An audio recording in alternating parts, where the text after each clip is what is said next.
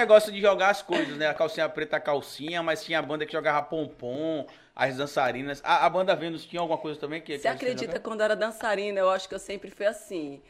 É, eu, eu, eu lembro, lembrei disso essa semana.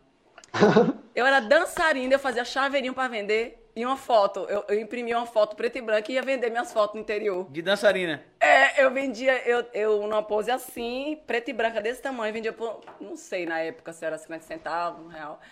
É, e também um chaveirinho com meu nome. Aí eu ficava pensando, gente, eu, eu nem era famosa, eu, eu me desenrolava, eu tirava foto. É, eu tirava foto. Boa é, dançava, daqui a pouco eu falava, ó, oh, tô vendendo. Eu começava a vender lá atrás do camarim. Postos, né? É, eu disse, gente, que engraçado. Eu tenho que ter essa ideia. Eu queria ter aquele espírito que eu tinha antes. A espírito empreendedora, é, tá vendo, Gugu? Aí, depois coach, me acomodando. São aí, ó. Tá vendo? Temos dois eu aqui hoje. Muito bons, inclusive. Eu, eu aprendi a escrever quando eu era da primeira série, que eu tava aprendendo a escrever. Eu lembro que eu peguei as revistas Playboy do meu pai, umas 10 revistas Playboy, recortei as garotas Colei no caderno, eu peguei um caderno, cada página era uma mulher pelada e eu ainda escrevia. Aí eu colocava que gostosa, só que gostosa com Z, que eu não sabia escrever ainda. Aí, um pequeno sério, ninfomaníaco, né? Pequeno, velho. Primeira série. Aí eu saía na rua com um caderno, oferecendo para as pessoas olharem. E era cruzeiro na época, eu não me lembro por quantos cruzeiros. Mas eu tentava fazer até isso, até ganhar dinheiro. Peraí, você, você Nossa, alugava a sua revista para que eu eu não, é que eu, então, eu, eu era muito novo ainda, então não tinha essa malícia toda, né? Hum. Então eu tava pra pessoa olhar. Você tinha malícia pra outras coisas, né? Não tinha essa malícia toda. Não, mas tá eu não pensava no que a, a, pessoa poderia querer fazer com a revista. Então eu achava que a pessoa só ia olhar ali. Pra, pra folhear. Peraí, você sublocava a, a, revista por alguns dias pra pessoa? Por algumas horas, por alguns momentos. Hum, não era é, por é, alguns dias. Entendemos. Tá, ela, é, Entendemos. alugava por hora. É, deixemos, deixemos os detalhes mas não faturei muito com isso, não. Mas eu, eu, eu tinha essa onda, cara, de pegar revista. Aí, Guga Noblar provando que era um pequeno judeu tá desde vendo? sempre, tá vendo? Sempre. Ganhei muito dinheiro, cara, vendendo perfume do meu pai quando viajava para fora, chegava com aquela bolsinha do avião. Aquela bolsinha do avião que vem pente, que vinha até até até para fazer agulha para você poder é, costurar vinha, cara. Era muito louco. E aí eu vendia aquilo tudo, velho. Eu vendia perfume, vendia a agulha, vendia o pente, vendia tudo, velho. Eu ganhava uma tá grana quando era moleque. Tá vendo? Aí seu pai chegava e falava, filho, tô com saudade, você deixa eu ver a bolsa, pai. Trouxe lá o perfume. Eu vendia tudo, mano. Tudo lá de casa. Vendia as revistas dele também. Ele tinha uma hora ou duas pra ler. Depois eu já tava vendendo a Veja dele, a Isto É. Já tava vendendo o Jornal do Dia. E esse, dinheiro, e esse dinheiro juntava e, e, Juntava. Teve uma vez que eu juntei essa grana, assim, de um dia de venda. Original. Eu, eu fui numa loja perto da minha casa, que era Tiquinho, eu comprei um campo de botão, juro por Deus, um campo de botão e o jogo do War com vendas de revista. Como era, mais, era muito mais barato, eu imagino, porque. E também eu vendi muita coisa para chegar até isso, mas eu comprei o jogo do War e um campo de botão, só vendendo tá essas bobagens. Rapaz, eu tô... o pequeno empreendedor. É. Né? Literalmente. Literalmente.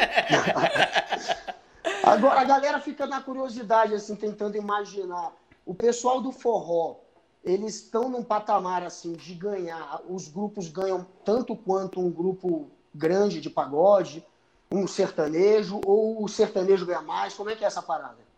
Eu creio que o sertanejo ainda é, é se destaca. É, e o forró, tudo é, é do nome, que, é, que a banda né, o investimento no nome e aí ou da, da sorte, né, que tem gente que aparece aí porque uma pessoa fez uma coreografia da música é, e ninguém nem conhece o cantor e depois Sim. uma coreografia que o povo conhece a, é, o cantor. Aquele cara do vou, não, quero, não, Isso, é um exemplo disso. É um exemplo disso. E aqui mesmo, em Sergipe, eu faço show em Sergipe, Alagoas e Bahia. Mas no São João, a minha banda consegue faturar só na Bahia.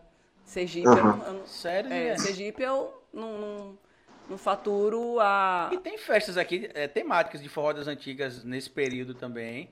Tem. Aqui tem, tem bastante festa. Apenas os Ixi. valores, para mim, não, não, não é interessante compensa. dentro de Sergipe, no São João. É lamentável. A Bahia já, já, já dá um valor bacana, que dá para você pagar um cachê melhor para os músicos.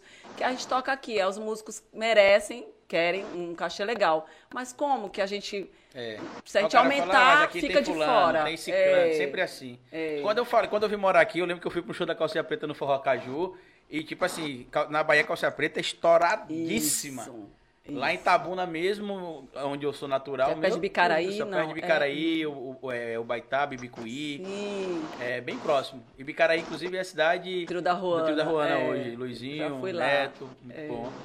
Lá também era daquela banda do, do Trem Bala também, quando aquela banda estourou, que também era empresariada por, Também por, ela. por Luizinho de lá. Aham. É, E quando eu cheguei aqui, eu fui pro, pro, pro, pro, pro Forró Caju, não tinha nem tanta gente. Eu falei, peraí, o pessoal sabe que aqui é calcinha preta hoje? O pessoal sabe, é porque o povo não liga, né? Eu falei, não acredito. Em Itabuna, na- na- no Ticumia, que acho que é um dos maiores Sim, São Joões da Bahia, é, que eu é já o passei lá. famoso Sem demais. trocadilho, é porque você tava rindo, que eu ia falar sem trocadilhos, viu? Da festa Ticumia, o símbolo é um gatinho. E que é Tico Mia, por isso que é, o, que é, é, que é Tico Mia, por isso, Mia. por isso que é um gatinho, tá? Pra você entender sem nenhum trocadilho. E é uma festa open de tudo, é open de bebida, open de, de, de, de comida. A festa começa às 10 da manhã e acaba no outro dia. Nossa. E assim, Calcinha Preta sempre tocou. Tem Uhum. 12 anos que eu moro aqui, eu não sei se, se eles tocaram nos outros anos. Mas, meu Deus, falava assim, Calcinha Preta. Aí eu ia pra fila, às vezes, com um amigo comprar CD. Eu tinha um amigo que era fã da Jennifer, na época que a Jennifer Uhum. tava na Calcinha Preta. Aí ia pra lá e comprava a camisa da Calcinha Preta pra Jennifer autografar. Pra e você eu tenho uma calcinha da Calcinha Preta, inclusive. Olha! Quando a Paulinha Abelha estiver aqui, ou a Você Silvana, eu tem que trazer. trazer. Tenho. Eu, eu, eu- eu recebi, tá- não, eu ele- peguei uma Ele vez. tá usando, ele tá usando. Ele Não, é, É, o pior tá que é tão usando. pequena que nem se eu quisesse usar, dava pra usar. Que é, é, é um, é um, É um cordãozinho É um, mesmo. cordãozinho pequenininho. É como se fosse um, um bibelôzinho, um, um souvenir, um, pre- um presente, uma lembrança. É, só pra um símbolo. É, só da pra, calcinha preta. É, é.